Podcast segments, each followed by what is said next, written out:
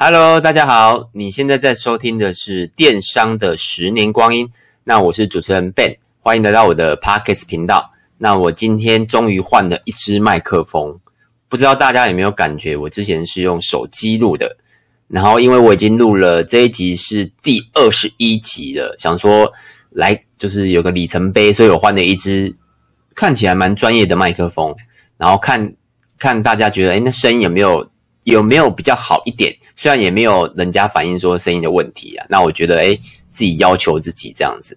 那我们今天要讲的主题是那个有个朋友他在那 Apple p o c k e t 评论上问我，就是如果啊你是电商新手，那要怎么选择平台啦，或是选货，或是广告预算等等的一些问题。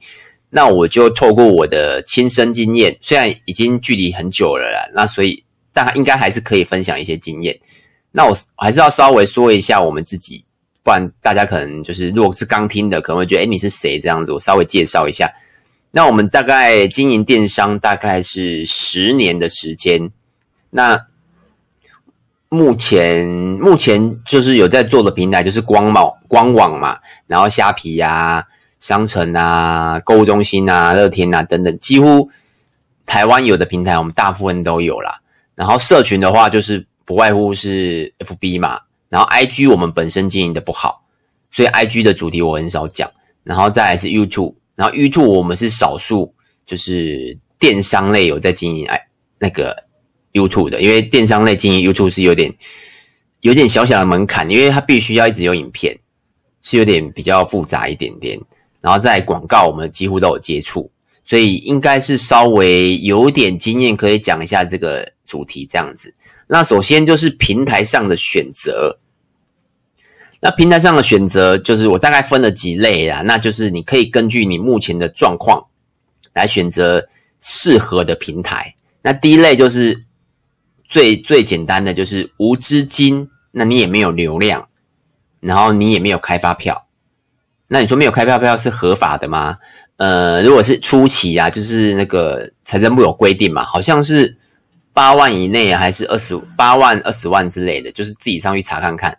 就是如果你是三符合这三个，那我就建议你就直接从虾皮或是露天，然后雅虎拍卖目前应该是很少人在做了啦，所以就是现在最大就是虾皮嘛，所以虾皮一定要上。那如果有行之有就行之有力的话，就是露天，然后再譬如说可能你也可以经营。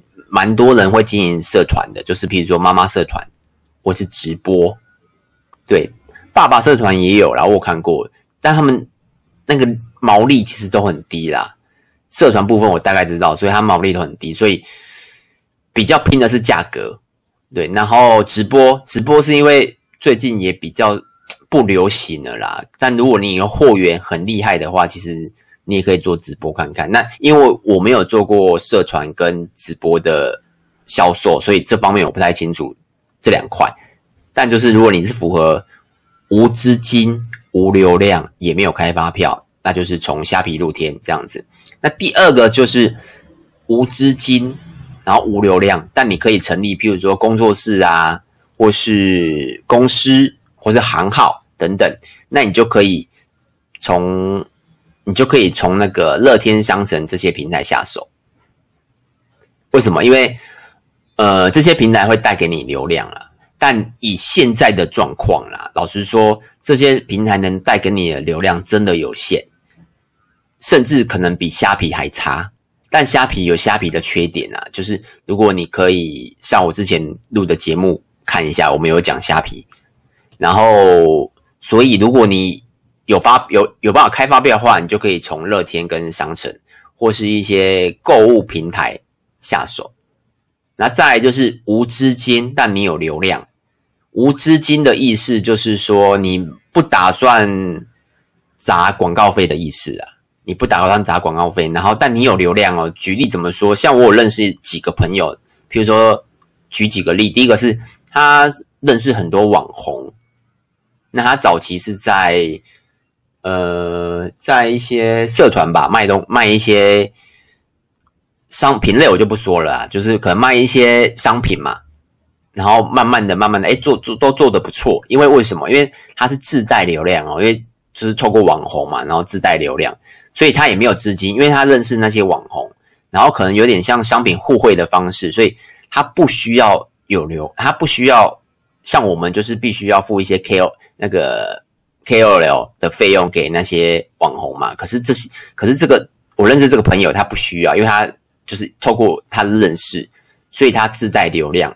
像这种类的类型的朋友啊，你就可以考虑自建官网。为什么？因为流量啊，其实是最重要的。就是我刚刚讲的，像是那个商城的这些平台，比如说乐天商城这些平台，它的流量触及率真的慢慢慢慢的往下掉。而且啊，他们其实也一直在希望我们可以透过社群，就是我也希望我们自带流量啊，就是把流量。带入他们的平台，然后成交这样子。那如如果你想一个问题，如果你自己本身就有流量了，你为什么要帮他们做这件事情？而且啊，他们还会收你趴。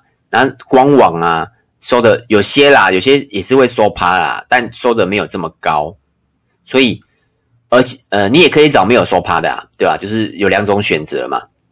所以，如果你没有资金，但你本身就自带流量，然后像。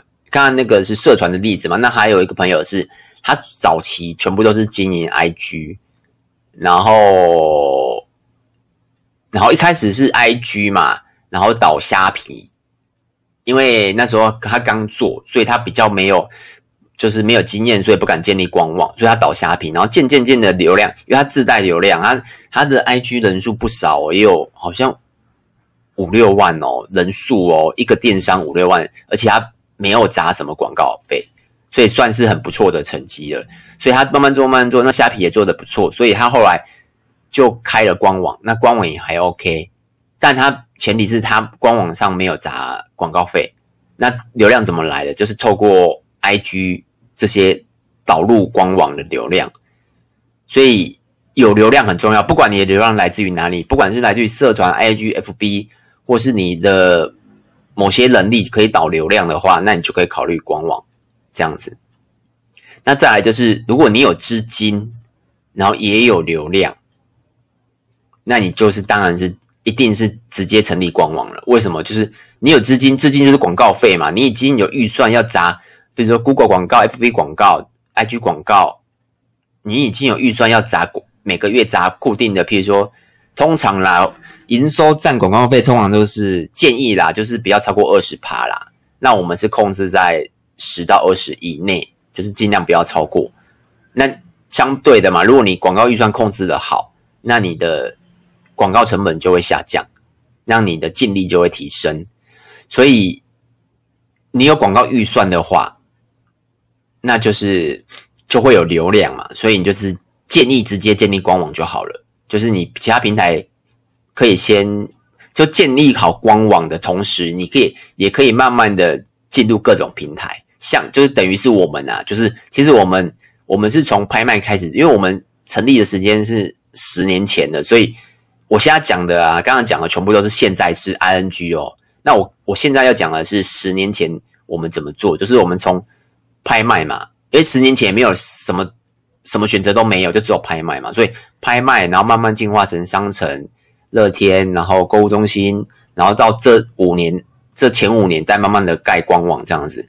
那你说为什么一一开始不不盖官网？因为早些年早根本就没有官网的官网的这种 model 成立啊，而且早期的官网是非常贵的哦。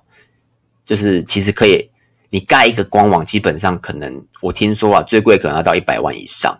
那后期就是有一些。有一些平台就是几千块，或者是每个月几万块，哎，每每一年几万块其实就可以了。所以相对的，建立官网的成本已经下降非常非常多了。所以就是你可以建官网，然后慢慢的进入各种平台，因为你有预算嘛，也有流量，大概这样。那最后啦，我才是建议购物中心。那购物中心它，如果你是小电商，或者是自己是独资等等。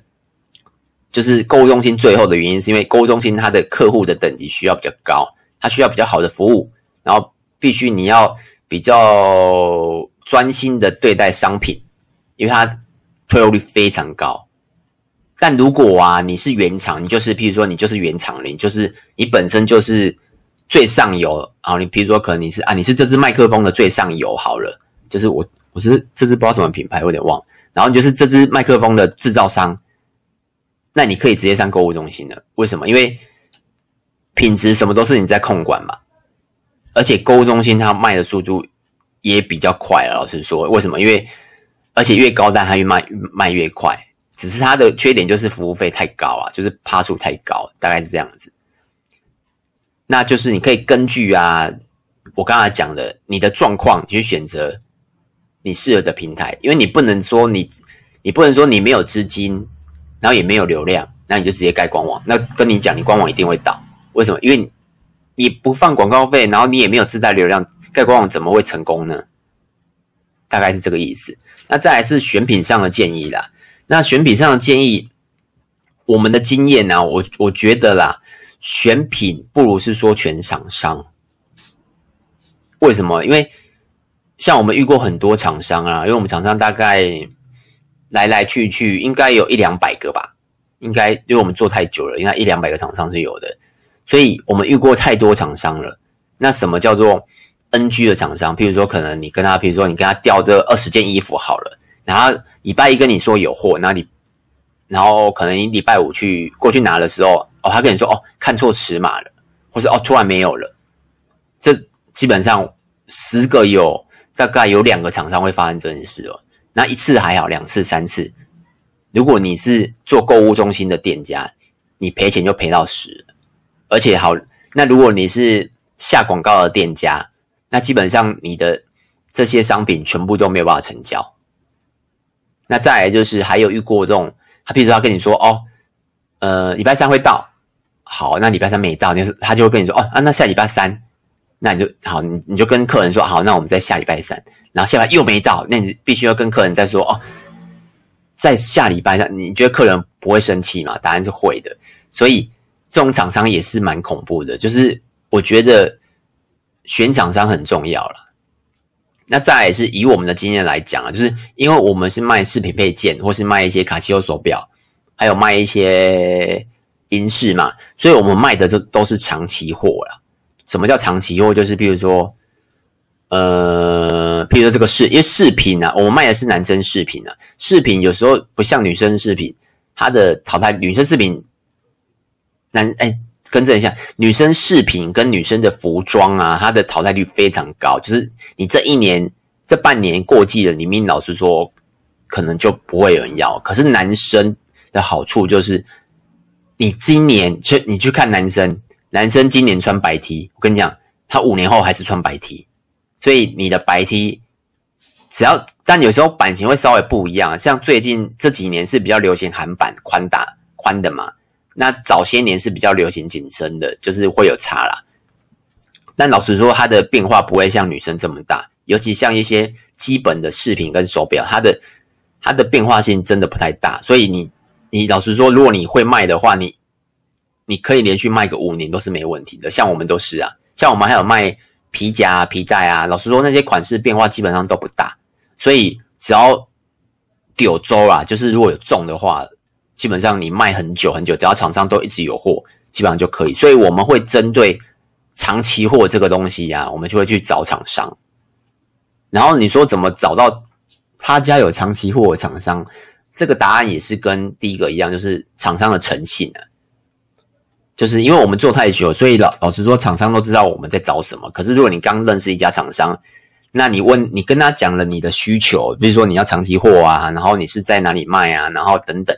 那他一定会介绍一些货品给你嘛？那你就可以试着去拿，比如说十款之中，然后十款，然后过了几个月之后，你再去拿十款缺了八款，或是断货八款，那这个厂商就比较没有诚信。为什么？因为你当初已经告诉他你的方式，那结果他还是介绍一些缺货的商品，或者是说他不懂你的长期货的定义，那你可能要解释的更清楚，说哦，我长期货是指。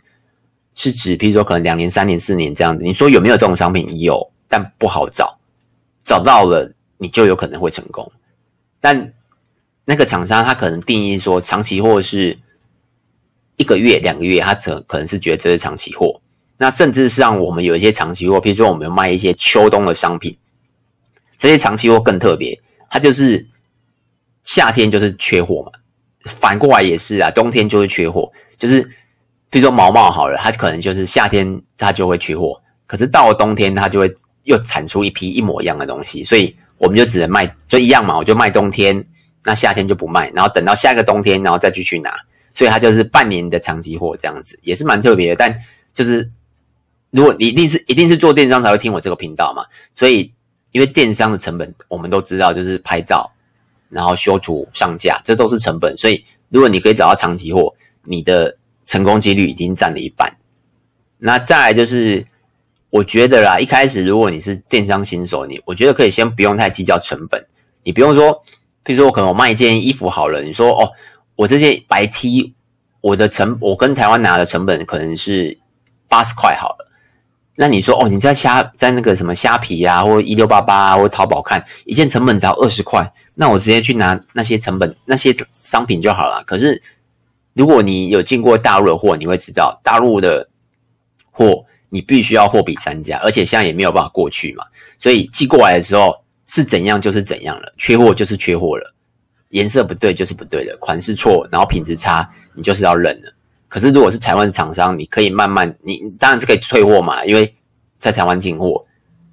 所以你一开始我是觉得先培养自己的选货能力，然后跟选货的标准，你可以慢慢把它培养起来。之后啊，你之后才有办法去找一些你更适合你的店家，然后再来，我就觉得。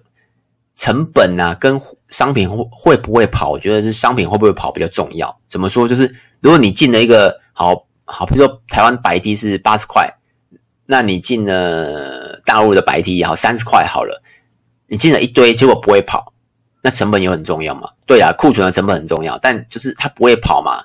可是如果你在台湾进，你个你的进货量就不需要这么多了。所以其实它你在台湾也可以。如果可以啦，就不管是在世界各地，如果你可以找到进货量不需要这么多的，就是可以试水温的这种库存量，那你就可以值得拿。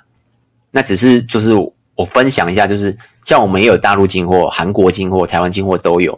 那我觉得各有优缺点。大陆的优点就是便宜嘛，但老实说，十家大概有五成的商品。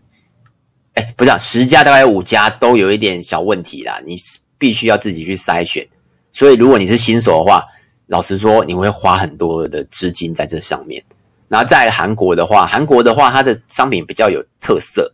像我们去韩国韩国采购的时候，我们就不会去采购大陆大陆跟台湾有的商品，我们就会独家去采购韩国的商品。为什么？我都去韩国了，我当然是要找不一样的东西嘛，不然客人怎么会买单？那在台湾的话，台湾的话，老实说，台湾的话，在台湾的货在大陆基本上都找得到啊，但只是价格偏高，但品质会比较好。为什么？因为他们赚一手，所以他已经帮我们 QC 的厂商，不是 QC 商品哦，是他们已经 QC 的厂商。所以我刚刚讲的前面那一段，他已经付出他自己的成本，厂商台湾的厂商已经付出自己的成本了，所以建议啦，就是。不用，先不用计较成本这样子，然后因为你有量啊，之后才有办法去跟厂商谈价格嘛，或者是换价格、换厂商，这也是个重点。但你要先知道你自己的选择的逻辑是什么。那最后一个就是广告预算的分配，就是我建议啦，就是如果你做不管是平台还是官网啦，我觉得所有广告都要先自己做一 round 下来。为什么？你一定要有基础的认识嘛，像。所有的 FB 广告啊、IG 啊、关键字啊、勾广告，我们基本上我们内部本身全部都会操作，那只是好跟坏嘛。那重重点是你怎么你怎么知道什么叫好跟坏？你一定要有基本认识，关键怎么下，然后 FB 怎么下等等，我觉得都要基础认识。那怎么下？现在已经比以前方便了，基本上你只要去上个课程，应该可以马上大概有六十分的程度，所以。就是付钱上课程，免费也可以，付费也可以。就是之前我有讲过一部一部那个去外面上课值不值得啦，然后你可以去听看看。就是你一定要先知道广告的基础，然后不然因为你之后如果你都不不自不自己学，你之后可能会任由行销公司说话，他跟你讲 A 就是 A，B 就是 B，因为你根本就不知道广告怎么操作。再来是大概是这样子。那当然啦，如果你有官网的话，我是建议所有的预算全部都放在官网。为什么？因为你官网可以做再行销，然后 CRM 等等都可以。但如果你没有官网了，我就建议放在主力的平台。但如果业绩慢慢做出来啊，你就要慢慢的考虑那个官网的可行性，因为平台毕竟是平台嘛，它也不能让你收集一些资料，像你要发电子报啊、做电话简讯啊等等啊，基本上平台都没有办法，所以官网才有这可能性。哇，今天录了二十分钟，那我们就赶快讲一下结论。那结论就是选择平台也是要看属性啊，就是最好的其实不不见得最适合自己啦。像乐天它就是美食嘛，然后虾皮就是一些比较低单的商品。但我觉得如果有能力，就是都上，但是就要考量到我刚才前面第一个讲的嘛，资金跟自带流量的问题。那在选品，我们比较最重视、最重视的是厂商诚信的问题，然后才是产品本身。因为你进了一批货，除非你是卖快那种快闪啊，就是卖完一批你就你就换下一个厂商，或是换下一个东西。如果不是的话，那我觉得厂商的诚信很重要，因为你要追货，你追不到货是一件非常可惜的事情。所以我觉得诚信比商品本身重要了。我们我们是这么做了。那再来就是，如果你有广告预算呢、我就真的建议慢慢思考官网，然后成立官网的同时啊，你要也要进入，比如说社群的媒介，比如说 FB、IG。为什么？因为官网一定是所有的力量的汇集，不会是说单独的一个力量，你一定是有，比如说有 FB、有 IG、有 YouTube、有什么 Line 嘛等等，因为这样才可以，就是有有一。有一句广告言，就是说客户可能要接看过你七次还是二十一次，我有点忘记了，他才会记得你。不知道大家有没有听过这个这个这个名词？这样子。那今天大概这样子啦。那就是最后如果有什么问题，你可以到 FB 或 YouTube 来找我。那我的名字都是电商的十年光阴。